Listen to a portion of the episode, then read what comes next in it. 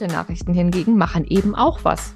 Nicht nur, dass man sich den Stress der schlechten Nachrichten erspart, sondern man wird ja dankbar.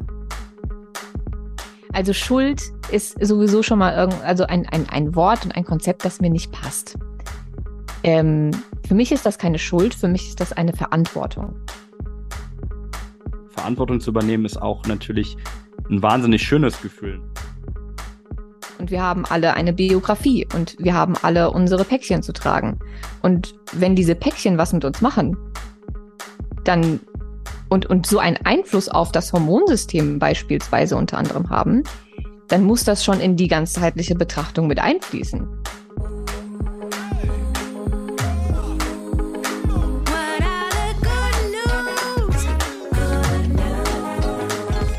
Hallo und herzlich willkommen zu einer neuen Folge von Weltaufgang, der Good News Podcast.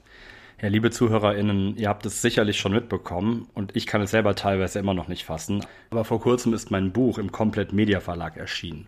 Es heißt Good News, wie wir lernen, uns gegen die Flut schlechter Nachrichten zu wehren. Es geht darum, weshalb schon evolutionsbiologisch schlechte Nachrichten eine solche Anziehungskraft auf uns haben wie findige Medienprofis diesen sogenannten Negativitätseffekt ausnutzen, um uns zu beeinflussen, warum und wie uns diese Dauerbeschallung mit Terror und Tragödien körperlich und natürlich auch geistig so sehr schadet. Aber vor allem geht es darum, mit welchen Tricks wir alle einen gesunden Medienkonsum aufbauen.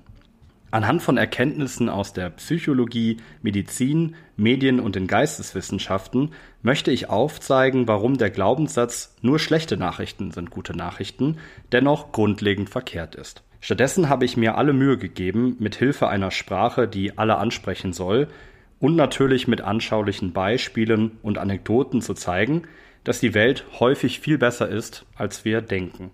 Und natürlich dass ein Journalismus der Zukunft, der verantwortungsbewusst auf Authentizität, Diversität und Qualität setzt und dabei auch ökologische und dekoloniale Themen ganz klar in den Fokus rückt, nicht nur begeistert, sondern auch die Welt zum Guten beeinflusst.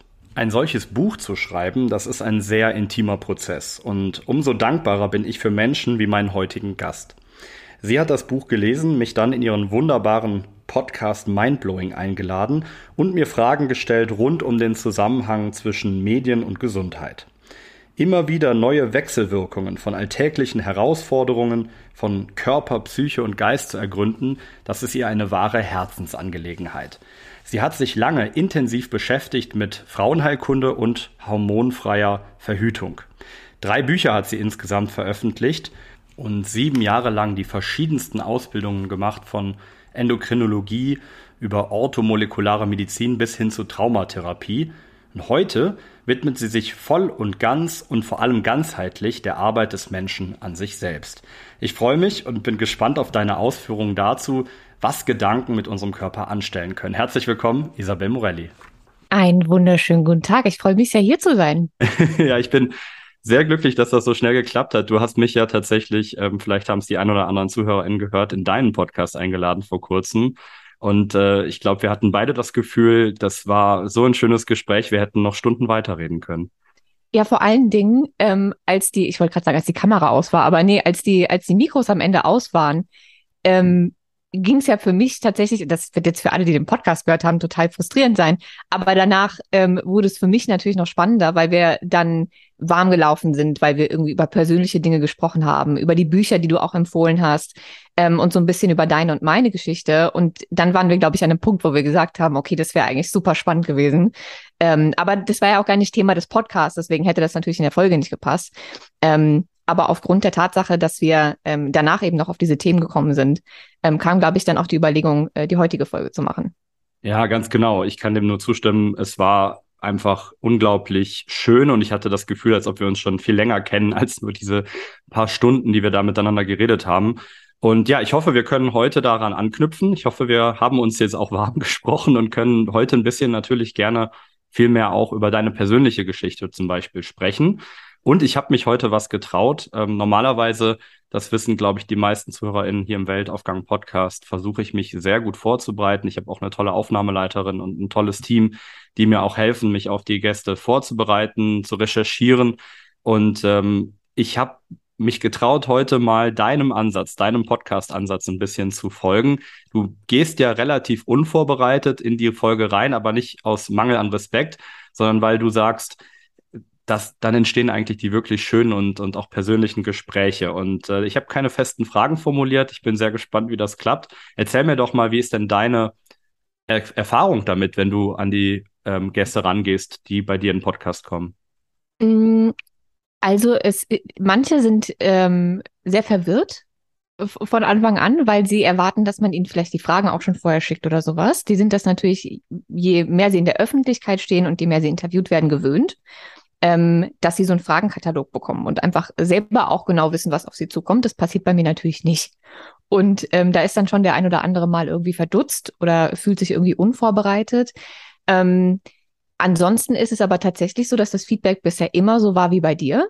Nämlich, dass sie am Ende gesagt haben, okay, das hat sich angehört wie eine Unterhaltung unter Freunden. Ich habe mich irgendwie wohlgefühlt und es war, ähm, es war offen, es war angenehm und wir sind tatsächlich in Ecken gekommen, in die wir wahrscheinlich nicht gekommen wären, wenn wir das jetzt nach Katalog abgearbeitet hätten. Und für mich war die, die Intention, erstens einfach ehrliche, offene Gespräche auf Augenhöhe führen zu können, aber eben mit, ähm, mit dem gewissen Edukationsansatz, der natürlich nicht fehlen darf. Ähm, aber es gibt schon zu viele Podcasts, in denen einfach nur trocken interviewt wird. Und es gibt auch viele Wissensformate, die ähnliche Themen ähm, bearbeiten, wie ich es in dem Podcast mache, ähm, die aber auch einfach nach Frage-Antwort-Prinzip gehen und einfach nur der Wissensvermittlung äh, dienen. Und ich wollte einfach was Persönlicheres machen, was aber trotzdem informiert. Und ich glaube, das funktioniert tatsächlich besser, wenn man ähm, offen in die Unterhaltung reingeht. Also schon mit einer klaren Thematik und Intention ähm, und einem Ziel, was der Hörer am Ende gelernt haben sollte ähm, oder davon haben soll, aber eben ohne genauen Fragenkatalog. Gut, lass uns da gleich nochmal näher drauf eingehen, aber vorher wäre es vielleicht wichtig für diejenigen, die vielleicht deinen Podcast noch gar nicht kennen, einmal kurz zu erklären, worum geht es eigentlich in Mindblowing? Ähm, also der Name ist entstanden ähm, einfach aufgrund der Tatsache, dass viele Dinge, die ich da bespreche, mich ähm, komplett umgehauen haben. Also mein Kopf einfach explodiert ist, als ich angefangen habe, mich mit Themen wie Psychoneuroimmunologie zu beschäftigen, mit Psychosomatik, ähm, durchaus auch mit solchen Themen wie Esoterik und so. Ähm, also alles, was auf den ersten Blick vielleicht so ein bisschen out of the box ist, was unsere Gesundheit betrifft, äh, im ganzheitlichen Sinne. Und ich war ja selbst ähm, sehr, sehr viele Jahre jemand, der sich ausschließlich auf ähm, Schulmedizin und auch nur körperbasiert irgendwie ähm, bewegt hat und auch alles andere. Also für mich war Psychologie, Psychotherapie, äh, Traumatherapie, alles, was da so irgendwie ist, war für mich einfach Humbug.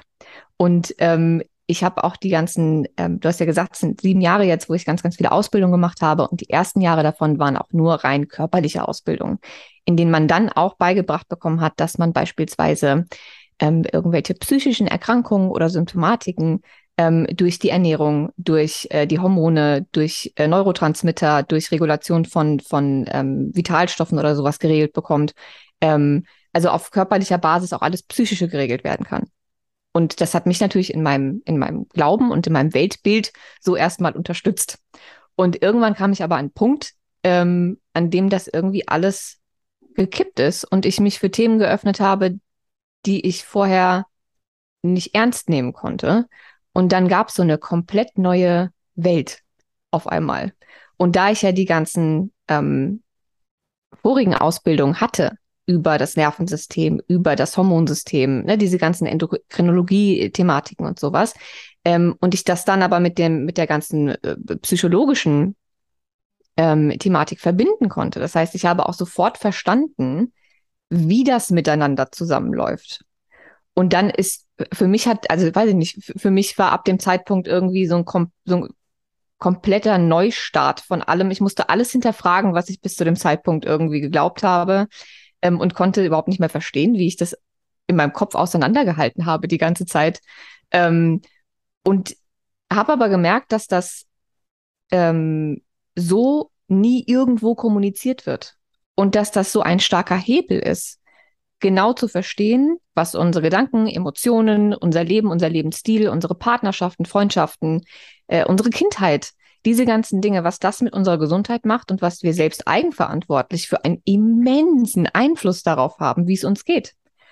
Und weil das so mindblowing für mich war, ähm, hieß der Podcast dann auch mindblowing und dann hatte ich mich entschlossen, das alles so zu kommunizieren und ähm, Menschen hm, die Möglichkeit zu geben, das auch auf so einer tiefen Ebene zu verstehen und zu verinnerlichen, wie ich das habe und eben damit auch neue Möglichkeiten, was für sich und ihre Gesundheit zu tun.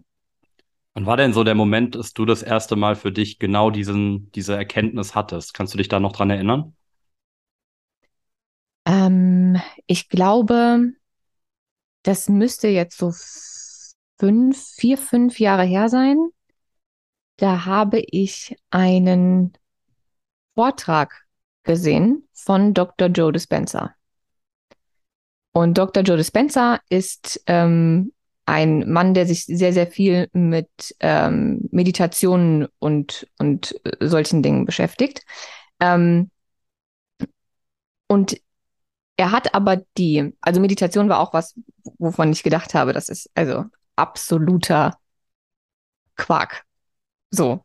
Ähm, und ich habe aber einen Vortrag gesehen, in dem ich nicht wusste, dass es am Ende auch um Meditationen und sowas geht, sondern er einfach ähm, gewisse Verbindungen erklärt hat äh, zwischen ähm, Emotionen und dem Nervensystem, somit dann auch dem Hormonsystem. Ähm, und da ich ja da, wenn ich mich nicht irre, noch mitten in der in der ein ähm, zweijährigen Endokrinologie-Ausbildung steckte, war ich bei Hormonsystem und Nervensystem natürlich total, ähm, waren meine Ohren natürlich total scharf geschaltet. Da habe ich gedacht, okay, alles klar.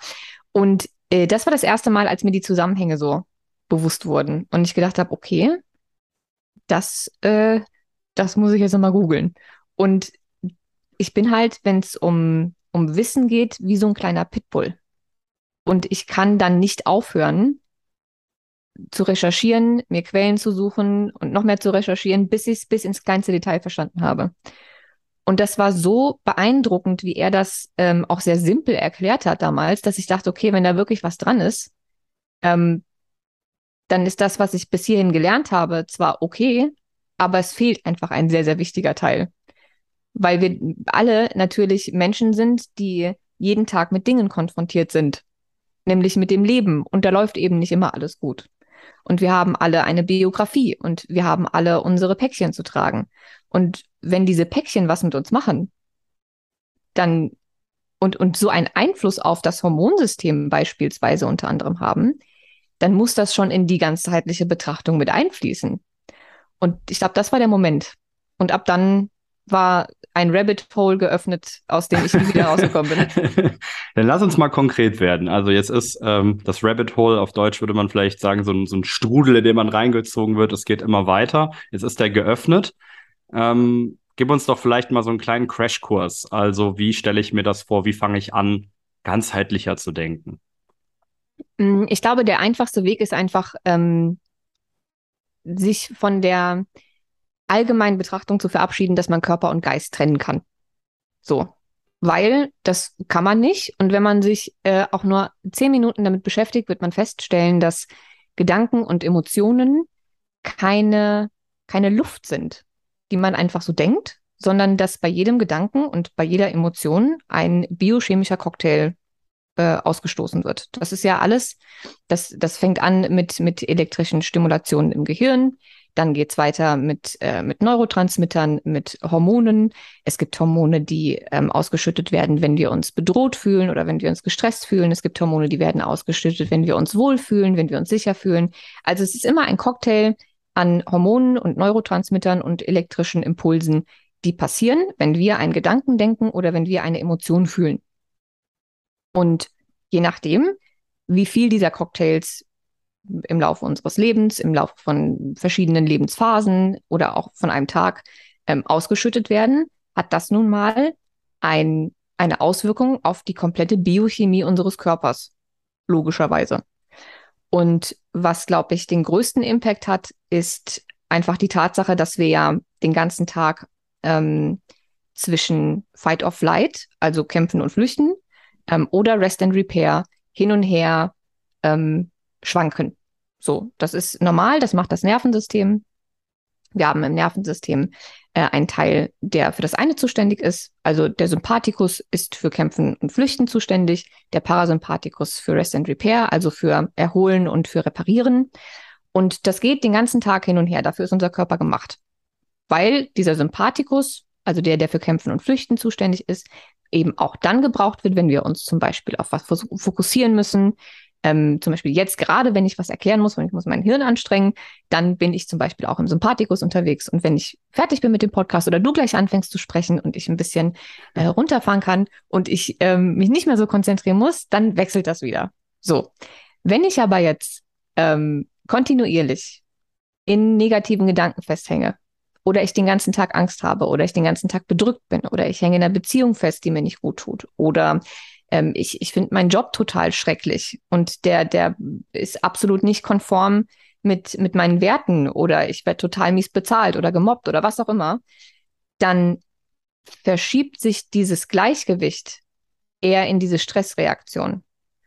Und das nennt man dann beispielsweise Sympathikoton.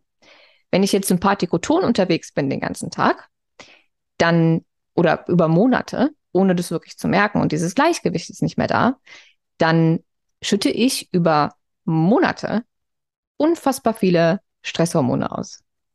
So. Und dieses ähm, Cortisol, also das Hormon, was dann ausgeschüttet äh, wird, macht unheimlich viele Dinge in unserem Körper.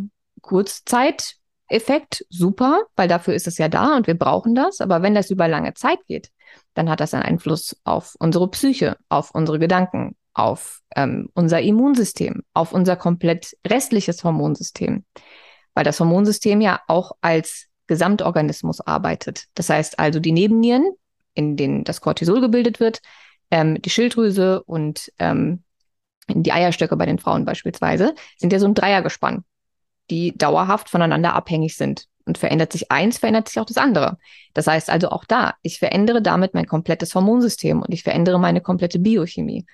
Und das hat einfach enorme Auswirkungen auf unsere gesamte Gesundheit sowohl mental als auch ähm, physisch.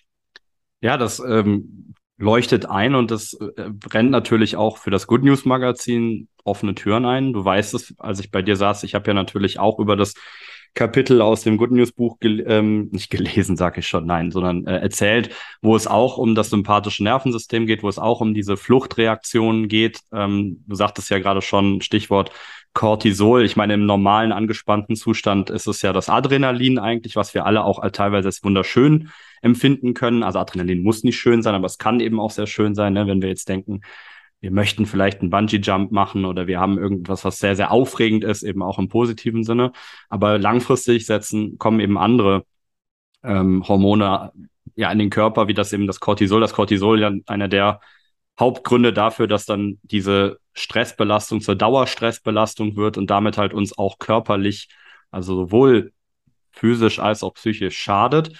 Ähm, von daher verstehe ich das sehr gut. Du hast allerdings jetzt als Beispiel ausgerechnet auch wieder Frauengesundheitsbeispiel rausgenommen, was ich ganz spannend fand. Und da wollte ich dich noch fragen, du hast ja so lange jetzt tatsächlich Frauengesundheit gemacht, hast auch ähm, drei Bücher dazu geschrieben. Wenn ich richtig verstanden habe, ist das vierte, kommt jetzt bald raus?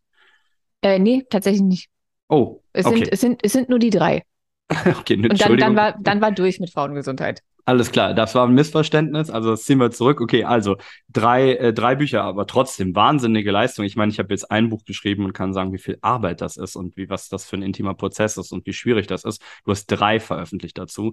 Wie kamst du denn darauf, auf einmal sozusagen dieses Thema dann doch nochmal so zu verändern? Also jetzt eben eher in die Richtung ganzheitliche Gesundheit zu gehen? Mm, ich glaube, es waren mehrere Dinge, die mich dazu gebracht haben. Ähm, und es war ein für mich wirklich, wirklich schwieriger Prozess, weil es war ja nicht nur das Thema Frauengesundheit, sondern ich habe ja ein ganzes Unternehmen darauf aufgebaut. Also es waren ja nicht nur die drei Bücher, sondern es gab ja auch noch den, den Blog und den Podcast. Der Blog war zu dem Zeitpunkt der größte Blog zum Thema Frauengesundheit, den es im deutschsprachigen Raum gab. Also wir sprechen da schon von Millionen Klicks im Monat. Ähm, und es war, es war ein Unternehmen. So. Und äh, die Bücher habe ich zu dem Zeitpunkt auch noch selbst verlegt. Also ich hatte auch selber einen Verlag.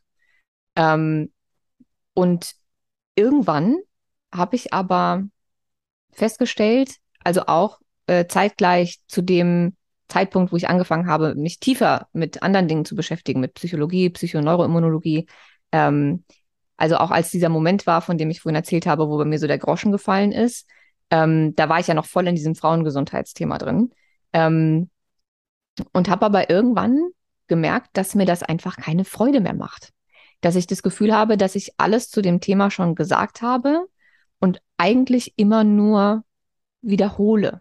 Es war ähm, bei Generation Pille und auch bei meinen Büchern, ähm, und äh, du wirst sie ja gesehen haben. Es sind ja drei Bücher zum Thema Pille und alternative Verhütung. Ähm, das heißt also, ich war thematisch sehr eingeschränkt. Und sobald ich auf, auf Generation Pille, egal ob jetzt auf, auf Instagram damals im Podcast oder auf dem Blog, irgendwie thematisch auch nur ansatzweise in eine andere Richtung gegangen bin ähm, und der Dreh nicht zur Pille war oder zu Problemen, die man nach der Pille hat oder zu irgendwelchen gynäkologischen Erkrankungen, ähm, dann wurde das nicht angenommen. Aber ich war für mich thematisch und was meine Interessen und, und meine Leidenschaft betrifft, auf einem ganz anderen Trip, als, als ähm, ich es hätte umsetzen können. Und es hat mich einfach unheimlich belastet über lange, lange, lange Zeit.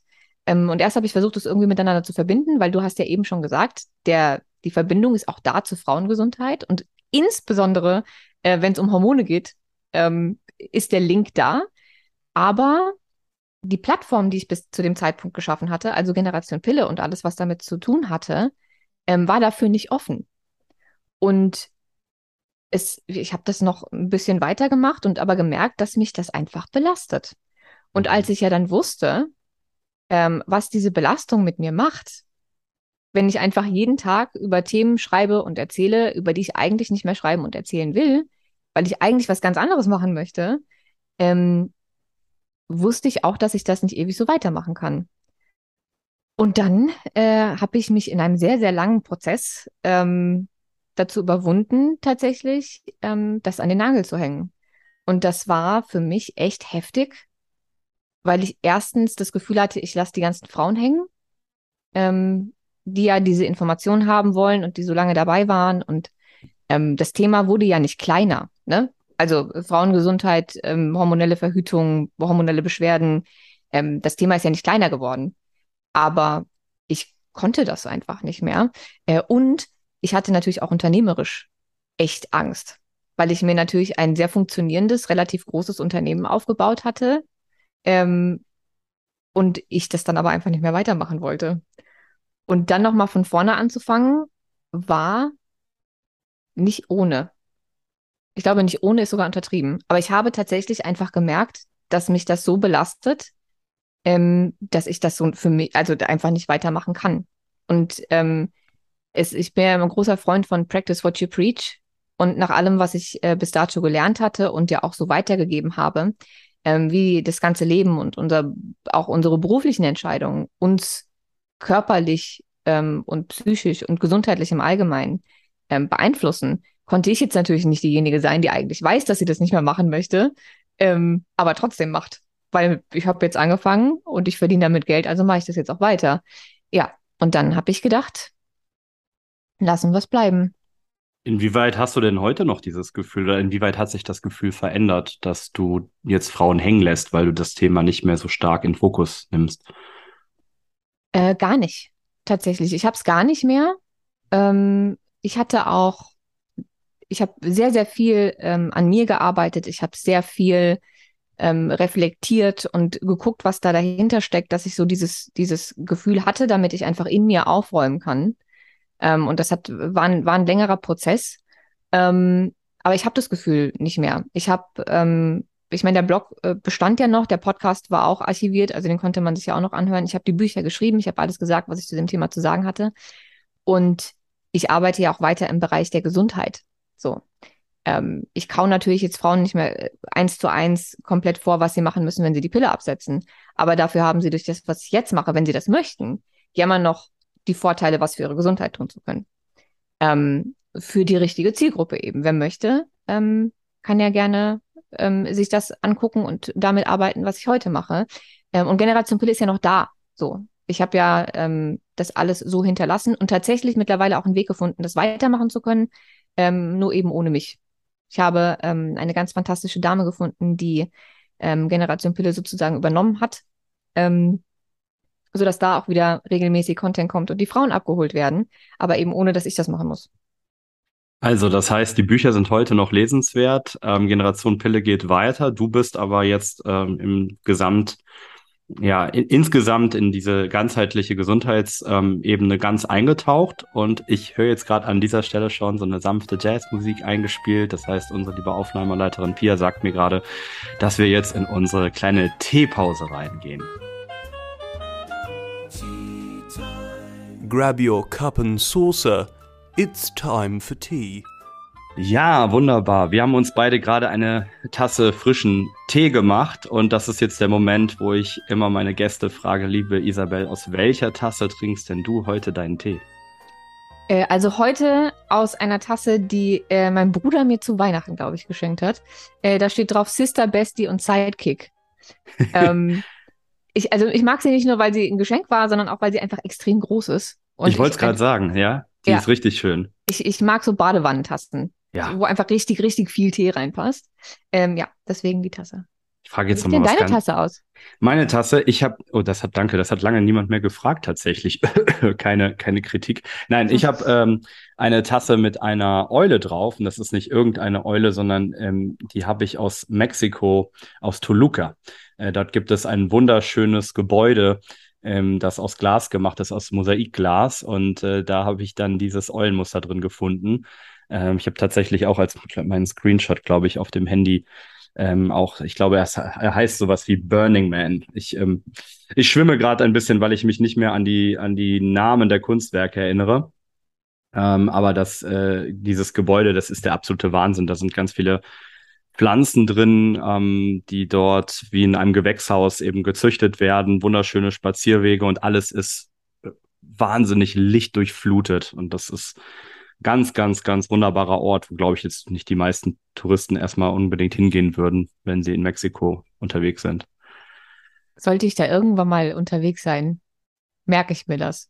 Auf jeden Fall Toluca. Ähm, gibt, da gibt's auch, äh, ja, Toluca ist einfach eine sehr sehenswerte Stadt mit unglaublich vielen Kirchen auch, die einfach ähm, wirklich, ich würde sagen, auch eine pittoreske Stadt und, ähm, und eine Stadt, in der man unfassbar gut essen kann. Also das lohnt sich auf vielfacher Ebene, da mal ist, hinzufahren. Ist notiert. Ist notiert.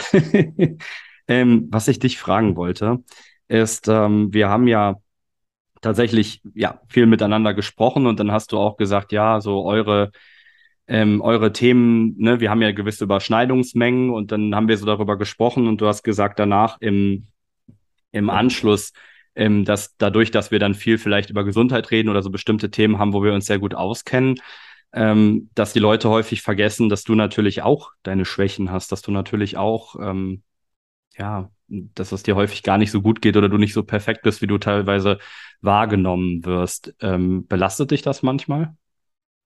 Mm, nee, ich würde nicht sagen, dass es mich belastet. Es macht mir jetzt auch keinen Druck oder so. Ähm, aber ich finde es sehr schade. Ich, ich finde es einfach schade für die Person, die mich so sieht. Ähm, weil ich meine, ich weiß, wie ich bin und ich weiß, womit ich so zu kämpfen habe. Und äh, wie gesagt, ich, ich sage das auch ähm, oft genug und, und öffentlich. Ähm, nicht, dass ich es teilen würde, wenn ich irgendwie ähm, irgendwo sitze und gerade Nervenzusammenbruch habe, aber ich, ich teile durchaus schon auch ähm, irgendwie äh, Phasen, in, in denen ich struggle oder so. Oder ähm, wenn ich, wenn ich bei mir selber Muster erkenne, in die ich auf einmal zurückfalle, von denen ich dachte, das haben wir eigentlich hinter uns gelassen und dann stellst du fest, nö, doch nicht. Ähm, weil ich wichtig finde, dass, dass Menschen auf dem Schirm haben, dass es einfach jedem so geht. Ähm, aber egal wie oft man das sagt, Menschen sehen in dir nur das, was sie sehen wollen. Und das kannst du halt nicht, ähm, das kannst, das kannst du nicht beeinflussen alles, was ich machen kann und was in meiner Verantwortung liegt, ist äh, nach bestem Wissen und Gewissen ähm, und so authentisch wie es geht, ähm, Dinge zu teilen und, und aufzuklären und ähm, sie an meiner Reise teilhaben zu lassen. Ähm, aber es ist nicht in meiner Verantwortung, wie die das interpretieren. und was sie daraus machen und wie sie mich sehen, das habe ich nicht in der Hand. Und schade finde ich es einfach ab und zu, dass, dass ich als Vergleichsobjekt genommen werde ähm, und, und dann Menschen zu Hause sitzen und sich mit mir oder mit meinem Leben oder mit meiner Arbeit oder womit auch immer ähm, vergleichen und dann vielleicht in ihrer eigenen ähm, Bubble negativ abschneiden bei diesem Vergleich. Das finde ich einfach sehr schade. Klingt aber auch sehr gesund, deine persönliche Einstellung einfach für dich. Und deine Tasse war jetzt von deinem Bruder. Inwieweit ist dir deswegen dann vielleicht auch Familie oder Freunde? Ähm, wie, wie, ja, bist du, bist du so ein Familienmensch? Bist du jemand, der eher einen großen Freundeskreis hat, wie so eine ausgewählte Familie? Wie ist es bei dir? Ähm, ja, also ich, ich würde sagen, dass, ähm, dass, dass sich das auch sehr stark verändert hat in den letzten Jahren. Ich war früher ähm, eher jemand mit einem riesen Freunden- und Bekanntenkreis ähm, und auch nonstop äh, unterwegs. Und ähm, jetzt würde ich sagen, ist es eher so ein, also ich habe immer noch einen großen Bekanntenkreis, ähm, aber ich führe Freundschaften anders als, als früher und ich definiere Freundschaften auch anders als früher, ähm, was dazu geführt hat, dass ich jetzt einen relativ kleinen ähm, Inner Circle habe. So. Ähm, weil früher Freundschaften für mich einfach bedeutet haben, dass man irgendwie miteinander reden kann und eine schöne Zeit zusammen hat und irgendwie zusammenhält. Punkt. Ähm, und jetzt ist es, ist mein Anspruch an eine, an eine Freundschaft einfach, dass ich mich wohlfühle und sicher fühle, zu 100 Prozent ich zu sein. Und das hatte ich früher bei Freundschaften nicht. Bei den einen war ich ein bisschen mehr so, bei den anderen ein bisschen mehr so. Und ich meine jetzt nicht unauthentisch, sondern einfach, dass ich gewisse Sachen einfach nicht erzählt habe oder ähm, mich nicht wohl damit gefühlt habe, sie zu teilen, weil ich wusste, ich werde dafür verurteilt. Ähm, also lässt du es dann einfach irgendwann. Und das alles ist jetzt für mich heute keine Freundschaft mehr. Das heißt also, auch da hat sich meine, meine Ansicht einfach verändert. Ähm, und ja, deswegen eher kleiner Inner Circle und Familienmensch, ja, auf jeden Fall. Auf jeden Fall enges, enges, inniges Verhältnis mit der Familie. Ja, sehr, sehr schön. Wunderbar. Ja, ähm, die Tip-Time, die Tea-Time, die geht auch immer so schnell wieder vorbei. Ähm, es geht, äh, ja, es geht immer rasend schnell, habe ich das Gefühl, wenn man sich, wenn man sich gut unterhält. Ich möchte an dieser Stelle einmal ganz kurz nochmal ansetzen, ähm, weil du eben ja auch darüber gesprochen hattest in der Tea Time tatsächlich, darüber, dass ähm, das nicht deine Verantwortung ist, natürlich auch ein Stück weit, wenn Menschen ähm, versuchen, in dir etwas zu sehen, was sie vielleicht sehen möchten.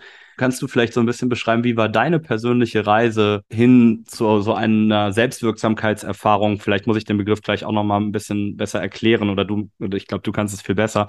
Ähm, aber wie war so deine persönliche Reise ähm, hin zu diesem Status oder diesem, diesem Moment in deinem Leben, wo du gesagt hast, ich muss hier und dort Dinge auch mal tun, vielleicht Menschen Nein sagen oder ich muss hier und dort auch Dinge tun, die vielleicht erstmal auch egoistisch wirken auf manche oder was, was anderen Leuten nicht gefällt, weil es einfach für mich persönlich wichtig ist, weil ich auch erstmal stark sein muss, um dann in der Lage zu sein, auch anderen Menschen helfen zu können. Puh, ähm, ich glaube, ich glaube, bei mir ging das sehr viel über Wissen sammeln. Ich bin ein Mensch, der immer alles bis ins kleinste Detail verstanden haben muss, um das dann ähm, um den Sinn und Zweck, um die Logik dahinter zu verstehen, alles erstmal sehr rational, ähm, um es dann für sich auszuprobieren, umzusetzen, zu reflektieren, zu gucken, was hat das mit mir zu tun. Und äh, als ich angefangen habe, ähm, in dieses Rabbit Hole zu springen von, von Psychologie und äh, Psychoneuroimmunologie und äh, Traumata und Kindheit und hast du dich gesehen, ähm, bin ich immer wieder über solche Themen gestolpert. Also wie entstehen Verhaltensmuster? Wie entstehen, ähm, wie entsteht unsere Weltsicht? Sehe ich die Welt, wie sie ist, oder sehe ich die Welt, wie ich bin? Wenn ich die Welt sehe, wie ich bin, wieso sehe ich sie dann so? Also was hat dazu geführt? War das jetzt meine Erziehung? War das Konditionierung? Waren das, also wenn du da einmal mit angefangen hast, dann kannst du halt auch nicht wieder aufhören. Und je mehr Ausbildung ich gemacht habe und je mehr Bücher ich gelesen habe ähm, zu allen möglichen Themen, ähm, Bindungstheorien und so weiter und so fort. Also ich meine, das, das ganze, der ganze psychologische Bereich ist ja riesig. Und ähm, ich habe mich auch nie auf eine Methode festgelegt oder eine Richtung, sondern auch da immer alles miteinander verbunden und geguckt, wo sind da die Schnittmengen und wie läuft das alles zusammen. Ähm, aber es gibt so viele verschiedene Blickwinkel und je mehr ich verstanden habe, desto mehr habe ich automatisch auch bei mir angefangen zu reflektieren. Ähm, wo ich gewisse Muster habe, wo ich vielleicht ähm, äh, irgendwie total im People-Pleaser-Modus war und einfach nie Nein gesagt habe. Ähm, und aus welchen Gründen ich nie Nein gesagt habe, weil über sowas macht man sich keine Gedanken. Es ist halt ein Muster, das läuft ja alles unterbewusst. Ähm, und du lebst halt einfach so. Und wenn du dann solche Sachen liest und dir wird bewusst, was das für ein für einen Einfluss auf dein Leben haben kann und auf deine Gesundheit haben kann und wo das herkommt. Und auf einmal fühlst du dich so ertappt und denkst, huch, hm, ja, passt. Warum ist das so? Ähm, dann fängt man an, sich damit zu beschäftigen. Und wenn man angefangen hat, sich damit zu beschäftigen und man ähm, erkennt diese Dinge und Achtsamkeit ist für mich immer der erste Schritt, ne? also sich bewusst über diese Dinge zu werden und sie festzustellen, wenn sie gerade passieren, ähm, dann fängt man automatisch an, daran zu arbeiten. Wie ist denn dein Status quo? Du hast eben gesagt, ähm, dass du dir überlegt hast damals, wie weit sind es die Umwelteinflüsse, inwieweit ist es deine Wahrnehmung? Wie siehst du das heute? Ich bin tatsächlich der festen Überzeugung, dass wir die Welt ähm, niemals so sehen, wie sie ist, sondern so, wie wir sind. Also so wie ich gerade denke, fühle, so wie ich, äh, so wie meine Weltansichten sind, so wie gerade mein ähm, emotionaler biochemischer Cocktail ist. So sehe ich das Außen. Wie im Innen, so im Außen. Und es gibt keine. Kennst du den Film Acht Blickwinkel? Nee, das sagt mir nichts. Ähm, das ist ein, ein, ein, Film, in dem ein, ich glaube, ein Amoklauf oder sowas stattfindet und ähm, dann Zeugen befragt werden. Und du siehst, wie ah. acht aus acht verschiedenen Blickwinkeln, wie das aussah. In Spanien, in Madrid kann das sein, dass da irgendwie in Madrid jemand ermordet wird und dann wird das aus den verschiedenen Blickwinkeln gezeigt? Das kann sein, ich weiß es nicht. Es ist lange her, dass ich den Film gesehen habe. Ich kann, mich nur noch, ich kann mich nur noch an, die, an diese Blickwinkel erinnern und dass ich damals schon dachte, krass. Also es sind acht völlig verschiedene Geschichten von exakt dem gleichen Szenario. Total. Und so ist das mit der Welt eben auch. Und mit jeder Situation, mit, mit jedem Gespräch, mit, wir reflektieren immer und wir haben immer, jeder Mensch läuft mit, mit hm, einer ganzen Menge Filtern durch die Gegend. Also wenn, wenn irgendwie die Realität direkt vor unserer Nase ist und ähm, wir stehen irgendwie, keine Ahnung, fünf Meter davon entfernt, dann sind da vielleicht 50 Filter dazwischen. Und diese Filter sind ja sehr individuell. Die sind entstanden durch unsere Kindheit, durch unsere Konditionierung, durch Kultur beispielsweise, ähm, durch alles Mögliche, was wir in unserem Leben erfahren haben. Und so sehen wir das, was vor uns steht und nicht anders. Absolut. Und wenn du zehn Menschen daneben stellst, dann sehen diese zehn Menschen was anderes. Genau. Und das ist einfach allein für sich genommen schon mal so ein, okay, krass. Und mhm. wenn du dann anfängst, ähm, in dein eigenes kleines persönliches Rabbit Hole zu gehen und zu denken, okay, wie sehe ich denn die Welt? Und, und warum sehe ich die so? Warum finde ich das blöd? Warum kann ich da nicht toleranter sein? Warum triggert mich dies? Warum, äh, was auch immer. Das ist, es ist einfach alles persönliche Erfahrung. Ich habe tatsächlich äh, lange Zeit äh, im interkulturellen Kontext gearbeitet und ich weiß noch bis heute, da wird das ja auch viel gemacht mit den Blickwinkeln und ich weiß noch bis heute, da haben wir einmal ein Gedicht, nein, kein Gedicht, sondern ein Märchen gelesen. Es war, glaube ich, Rotkäppchen und der böse Wolf. Nein, jetzt weiß ich es wieder, Entschuldigung. Es war Hänsel und Gretel Genau, es war Hänsel und Gretel, aber aus der Perspektive der Hexe. Und ich habe das auch heute noch. Ich habe das irgendwo in den Tiefen meines Archivs. Und da, da hat es bei mir auch so Klick gemacht, das erste Mal, das war schon sehr früh, das ist schon lange her, dass ich gedacht habe, wie verrückt, dass man, das fand ich mindblowing, ja, dass ich gedacht habe, wie, man kann doch nicht dieses Märchen aus Sicht der bösen Hexe beschreiben. Das war für mich so ein, so ein ganz spannender Anfang. Wenn ich jetzt viele, viele Jahre später denke, heute an das denke, was wir im Good News Magazin machen, dann ähm, rennt das natürlich, was du sagst, auch offene Türen ein, weil gerade diesen Bereich zum Beispiel, dass Journalismus nicht objektiv sein kann. Der kann gar nicht objektiv sein, weil wir, wie du sagst, alle Filter haben, weil wir alle durch andere Prägungen, durch kulturelle, aber eben vor allem auch durch unsere Erfahrungen, durch die ganzen Prägungen, die wir gemacht haben, natürlich die die Welt sehr, sehr individuell sehen. Gleichzeitig haben wir trotzdem alle gewisse Stellschrauben, die da sind. Ähm, Thema Confirmation Bias, Bestätigungsfehler, vielleicht auf Deutsch einfacher gesagt heißt, wir, unsere Gehirne sind ja unglaubliche Rosinenpicker. Ne? Also wir gehen ja durch die Welt Und wir sehen die Welt, ähm, wir nehmen Informationen, die in unser Weltbild passen, zum Beispiel viel intensiver und viel eher wahr, nehmen uns die gerne raus, wohingegen wir Dinge, die da nicht reinpassen, gerne einfach ignorieren. Ähm, und vor allem, das finde ich irgendwie verrückt, da habe ich mich im Buch auch sehr ähm, gerne mit beschäftigt, das war ähm, so der Bereich, dass wir alle das Gefühl haben, ich bin die Mitte aller Dinge. also es müsste doch, ne, dieses Gefühl, es müsste doch eigentlich jeder Mensch, das gleiche Set an Informationen zur Verfügung hat wie ich, müsste doch, wenn er irgendwie normal im Kopf ist, oft auch auf die, auf dieselbe Antwort oder auf dieselbe Idee kommen. Ähm, das fand ich ganz spannend und das denkt halt die AfD-Politikerin genauso wie der im autonomen Zentrum, ja. Also das denken wirklich alle und jeder, der links von mir ist, der ist irgendwie zu utopisch und jeder, der rechts von mir ist, der ist zu konservativ und so. Ähm, Finde ich ganz, ganz spannend. Jetzt wollte ich dich aber fragen, bevor ich zu lange rede hier, ähm, was hat das eigentlich dann tatsächlich, weil du bist ja hier im Weltaufgang-Podcast, ne, was hat eigentlich dieses Erkennen und dieses Reflektieren mit guten Nachrichten zu tun? Was hat das damit zu tun, dass es auch was Wunderschönes ist und inspirieren kann?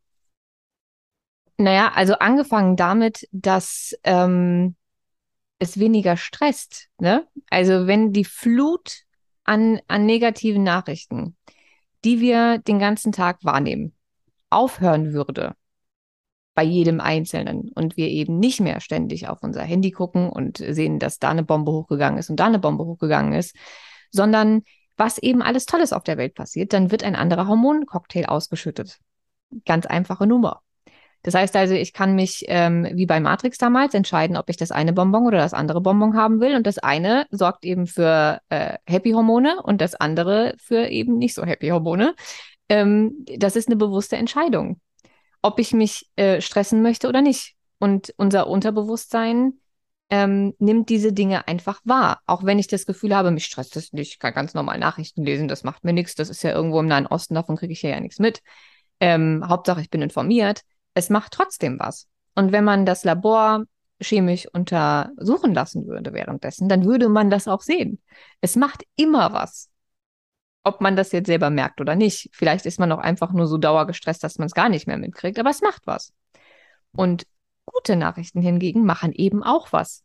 Nicht nur, dass man sich den Stress der schlechten Nachrichten erspart, sondern man wird ja dankbar oder man hat sowas wie, ähm, wie, ein, wie, ein, wie ein Gefühl von, von ähm, davon, dass man auch was machen kann wenn man zum Beispiel einen Beitrag liest, dass irgendwie ein kleiner Junge die Weltmeere sauber machen kann, dann ähm, kriegst du das Gefühl, wenn der kleine Kerl das kann, dann kann ich das auch. Also, ne, immer wenn du denkst, du kannst absolut als, als eine kleine ähm, Person auf dieser Welt nichts, nichts machen ähm, und du liest sowas, dann gibt dir das doch enorm viel Hoffnung und Mut. Und diese ganzen Emotionen produzieren ja wiederum gute Neurotransmitter gute Hormone, eine gute Biochemie. Also tue ich mir was Gutes damit. Sowohl mental als auch körperlich. Das heißt, die Podcast-Folge im Untertitel, was Gedanken mit unserem Körper anstellen können. Was können denn Gedanken in unserem Körper anstellen? Alles. Die können uns krank machen, die können uns gesund machen, die können uns krank halten, sie können uns gesund halten. Ich meine, das wird dir ja schon mal passiert sein, dass du an irgendwas gedacht hast und eine körperliche Reaktion gekriegt hast. Du hast dich erschreckt beispielsweise oder du hast, ähm, keine Ahnung, du bist irgendwo unterwegs und dir fällt auf, du hast deinen Schlüssel vergessen oder die Herdplatte angelassen. Das ist ein Gedanke. Aber in dem Moment reagiert doch dein ganzer Körper. Kennt doch jeder dieses Gefühl von extremem Schreck auf einmal und dann Herzrasen und ähm, irgendwie Beklemmung oder deine Hände werden feucht. Also deine Gedanken haben ja einen, einen, einen sofortigen Effekt auf deinen Körper. Nicht nur auf Langzeit, sondern sofort. Und je mehr negative Gedanken dauerhaft, desto mehr negative Effekte. Und je mehr positive, desto mehr positive Effekte. Also es gibt so gut wie nichts, was durch unsere ähm, Emotionen und unsere Gedanken äh, biochemisch nicht passieren kann. Also wäre es dann fair zu sagen, wenn ich glücklich bin, ist es meine Schuld und wenn ich traurig bin oder wenn ich, wenn ich krank werde, ist es auch meine Schuld? Uh, da bin ich ja gar kein Freund von, ne? Also Schuld ist sowieso schon mal irgend, also ein, ein, ein Wort und ein Konzept, das mir nicht passt. Ähm, für mich ist das keine Schuld, für mich ist das eine Verantwortung. Da sind wir wieder beim Thema Eigenverantwortung.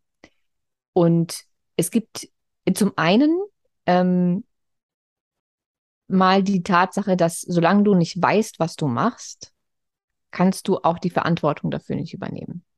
Wenn du also die ganze Zeit miesepetrig durch die Welt läufst und du fängst zum Beispiel nicht an, dich mit deiner Biografie zu beschäftigen und dir was Gutes zu tun, du merkst zwar, es geht dir mental nicht gut und du denkst sehr negativ und alles ist irgendwie ähm, dumpf und schwarz und nicht so schön, aber du, du änderst nichts dran, du möchtest nicht, weil du vielleicht auch nicht weißt, wie, dann ähm, ist das ja nicht deine Schuld, wenn du es nicht machst. Wenn du einfach aus der Nummer nicht raus, du weißt nicht, was für, für einen Einfluss das hat, du weißt nicht, was du tun könntest, dann ist das nicht deine Schuld. Ähm, aber wenn du das natürlich auf, auf Jahre weitermachst, kann das natürlich durchaus dazu führen, dass du schneller krank wirst, als wenn du happy gewesen wirst. Ähm, und für mich fängt die Verantwortung in dem Moment an, ähm, in dem ich weiß, dass ich was tun kann.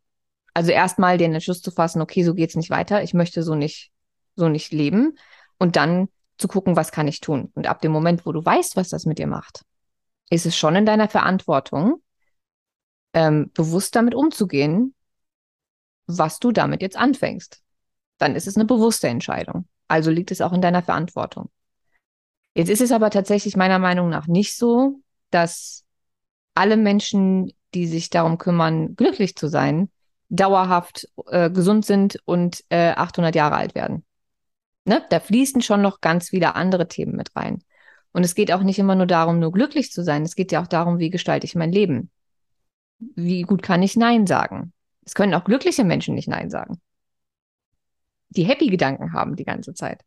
Oder vielleicht hatte ich eine ähm, extrem ähm, schwere Kindheit und habe aber da noch nicht aufgeräumt. Also ich habe mit meiner kompletten Vergangenheit nicht aufgeräumt, weil ich vielleicht die ganze Zeit der Meinung war, das spielt keine Rolle, ich bin ja jetzt glücklich, alles okay. Aber es arbeitet vielleicht immer noch in mir. Oder ich ernähre mich den kompletten Tag von Fastfood. Dann brauche ich mich auch irgendwann nicht wundern, wenn ich krank werde. Also es sind nicht nur die Gedanken, die damit reinspielen. Aber wenn man sich die, die ganzen Statistiken anguckt und wie viele Erkrankungen Stress zugeschoben werden, ne? Und wir ja jetzt wissen, dass Stress nichts anderes, also diese ganzen Stresserkrankungen sind ja Cortisolerkrankungen.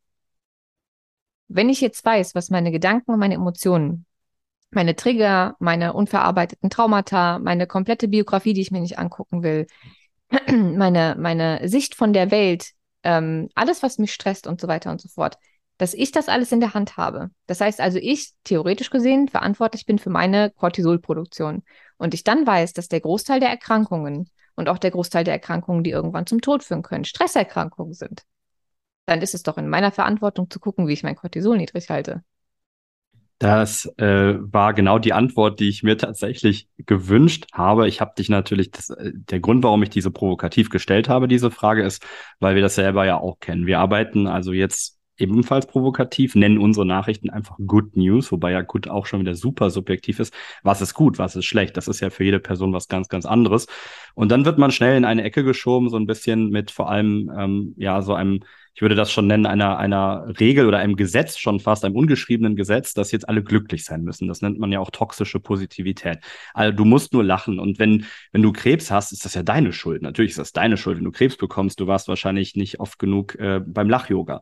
Das finde ich äh, unfassbar zynisch. Ähm, und dagegen finde ich deine Botschaft äh, sehr, sehr konstruktiv und wahnsinnig, ähm, ja, einfach auch ermutigend, weil es heißt, Verantwortung zu übernehmen. Das mag häufig erstmal gar nicht so angenehm klingen oder das mag auch vielleicht äh, erstmal einschüchtern, aber Verantwortung zu übernehmen ist auch natürlich ein wahnsinnig schönes Gefühl und auch zu lernen eben, ich hatte das eben versprochen, einmal vielleicht ganz kurz dieses Wort Selbstwirksamkeitserfahrung, also sozusagen die Erfahrung im Leben zu machen, dass ich in der Lage bin, auch Einfluss auf mein Leben zu nehmen. Also, dass ich nicht einfach nur getrieben bin vom Schicksal, ne, oder vielleicht auch von einer religiös, was weiß ich, von einer göttlichen Macht, sondern dass ich auch die Möglichkeiten habe, selbst zu entscheiden, was möchte ich machen, wie möchte ich mein Leben gestalten. Natürlich muss man dabei immer schauen, ähm, welchen finanziellen Rahmen haben Menschen, welchen ähm, sozialen Hintergrund haben Menschen. Also diese ganzen Faktoren von außen sind ja wahnsinnig wichtig und äh, geben ja auch, äh, also entscheiden ja auf jeden Fall mal deine Startposition auf dem Spielbrett, dass das Leben ist. Aber natürlich ähm, hast du innerhalb dessen eben einen ganz großen Gestaltungsspielraum. Das fand ich wahnsinnig schön, auch ähm, zu, in deinem Podcast halt auch zu hören, wie du das immer wieder diesen Gestaltungsraum ja auch zeigst. Aber du bist da ja auch gar nicht unbedingt zimperlich mit deinen Zuhörern. Ne? Also diesen Gestaltungsraum, du, du Äh, ich mache mal ein Beispiel. Ich habe äh, irgendwie, äh, du, du hast mal so Arbeitsblätter auch fertig gemacht und gesagt, mein Podcast, der ist nicht irgendwie einfach so zum Einschalten berieseln, sondern da müssen Leute arbeiten. Kannst du das nochmal ausführen? ähm, ja, ich habe den Podcast so gestaltet, wie ich selbst Podcast höre. Und wenn ich mir einen Podcast höre, ähm, dann, also meistens höre ich natürlich Podcasts, bei denen ich irgendwie ähm, was lernen kann. Das geht dann viel irgendwie in Richtung Wissenschaft und so. Ähm, und das geht, das kannst du nicht beim Bügeln hören. Da musst du dich hinsetzen und, und mitschreiben und konzentrieren und überlegen und reflektieren. Und wenn man das Maximum aus dem Podcast rausholen möchte, für sich, dann muss man mitarbeiten. Dann kann man das nicht äh, irgendwie morgens in der Bahn hören ähm, und nebenbei noch eine Einkaufsliste schreiben oder irgendwie beim Bügeln, beim Putzen, beim was weiß ich was, Joggen. Da ist man nie komplett da. Also das Multitasking funktioniert, ist halt einfach Schwachsinn. Du kriegst schon noch was mit, aber nicht alles. Und es bleibt auch nicht so gut hängen. Und ähm, deswegen gibt es den Podcast mit Arbeitsblättern. Das heißt also, du kannst dir zu jeder Folge, bei der es passt, es gibt auch Folgen, da gibt es kein Arbeitsblatt, aber ähm, du kannst dir ähm, ein, ein Basic-Arbeitsblatt immer runterladen zum Reflektieren. Da sind so ein paar Reflexionsfragen ähm, drauf und Platz für Notizen. Ähm, und die Reflexionsfragen passen eigentlich auch zu jeder Folge. Also was war das größte Learning? Was nehme ich für mich in meinen Alltag mit? Etc. etc. Ähm, und bei Folgen, bei denen es passt, gibt's ähm, Arbeitsblätter von den Menschen, die ich interviewt habe oder äh, auch von mir, wenn es eine Solo-Folge war, ähm, die nochmal ähm, das wiederholen, was in dem Podcast gemacht wurde, damit du für dich einfach einen Mehrwert daraus ziehen kannst. Lass uns über den Mehrwert zum Schluss reden, damit die Message nicht bleibt. In Isabels Podcast ähm, muss man ganz viel arbeiten, ähm, sondern was ist denn der Mehrwert, den deine ZuhörerInnen durch deinen Podcast bekommen? Ich würde sagen, ganz viele neue Blickwinkel. Ganz viele neue Blickwinkel, Aha-Momente ähm, und somit auch neue Möglichkeiten für sich und ihr, für ihr Leben, für ihre ähm, Gesundheit, für mehr Eigenverantwortung. Einfach Dinge, die sie vorher nicht wussten und für die sie jetzt Verantwortung übernehmen können. Isabel, es hat mir ganz, ganz großen Spaß gemacht, mit dir zu sprechen. Ich habe das Gefühl, die Zeit ist so in einem Schnipser vergangen. Ähm, ich bin ähm, sehr zufrieden oder froh, dass das geklappt hat, ohne einen großen Fragenkatalog. Ähm, ob das geklappt hat, am Ende müssen natürlich die Zuhörerinnen da draußen bewerten. Und ich möchte diese Folge aber gerne beenden, noch mit einer Frage, die du mir auch gestellt hast, nämlich, äh, hast du eine Buchempfehlung für uns? Uh, äh, ich, äh, es gibt ja Millionen Buchempfehlungen, aber ich glaube, das Buch, ähm, was mich am meisten geprägt hat und was ich am häufigsten gelesen habe, ist von Dr. Gabor Mate. Und lass mich überlegen, wie es auf Deutsch heißt. Auf Englisch heißt es When the Body Says No. Ich glaube, es heißt, wenn der Körper Stopp sagt oder sowas auf Deutsch. Ähm, das, das ist das Buch, was ich empfehlen würde. Wir überprüfen das, wir schauen das nach, wir schreiben das natürlich auch nochmal in die Show Notes rein. Isabel, das war eine sehr, sehr schöne Folge. Vielen Dank, dass du, dass du da warst. Ich danke euch, liebe Zuhörerinnen und Zuhörer, natürlich auch, dass ihr wieder eingeschaltet habt und ähm, wünsche euch jetzt eine weiterhin wunderbare Sommerzeit. Ich hoffe, ähm, ihr habt Lust, auch mal beim Good News Magazin vorbeizuschauen. Abonniert uns natürlich auch sehr, sehr gerne, denn ich darf auch ankündigen, bin sehr gespannt, dass wir tatsächlich ganz bald endlich unser Printmagazin, die erste Ausgabe unseres Printmagazins auch rausbringen. Natürlich das Buch, auch dafür nochmal ganz kurz Werbung. Ähm, und natürlich auch Isabels Bücher, alle bitte unbedingt bestellen. Isabel, vielen, vielen Dank. Alles Gute auf deinem weiteren Weg und schön, dass du da warst. Dankeschön.